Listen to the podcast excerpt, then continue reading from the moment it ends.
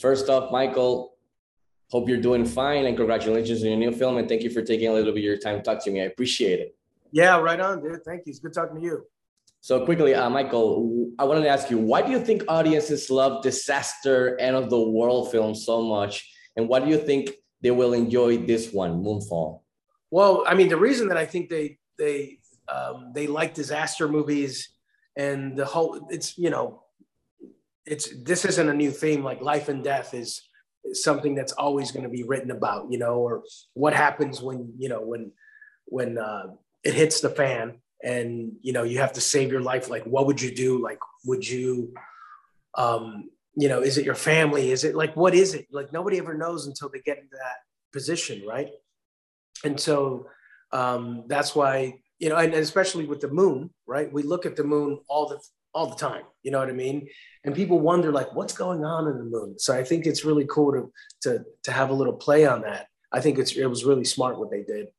Um but it, it you know it, it, puts things in perspective and especially with the way that things are going on now um, i think people will will will look at it and want to be kind of like hold use this for an escape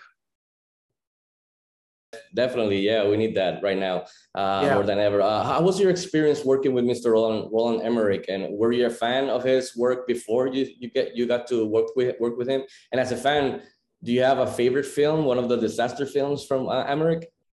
Yeah, I mean, I I loved working with that guy, man. He's so good. He's like, you know, he he kind of lets you do your thing, like, and he has like he gives the, the actors a lot of freedom for interpretation and stuff. There's things that he needs and he wants that he tells you, and then the rest is up for interpretation, which is always super cool.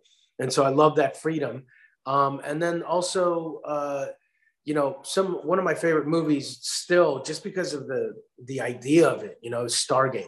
You know, um, I remember like it was, you know, it had to deal with the with the pyramid and stuff, and yeah, you know, grow, growing up and and like I, nobody has answered the the mystery of the pyramids still.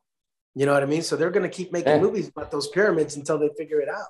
you know, yeah. and not only that, but like back in the day, they were covered in limestone um, so they were like, they looked beautiful and they were like white off in the distance, like in the middle of nowhere and in the desert, which is nuts, right? And then uh, you go to Mexico and you look at those pyramids.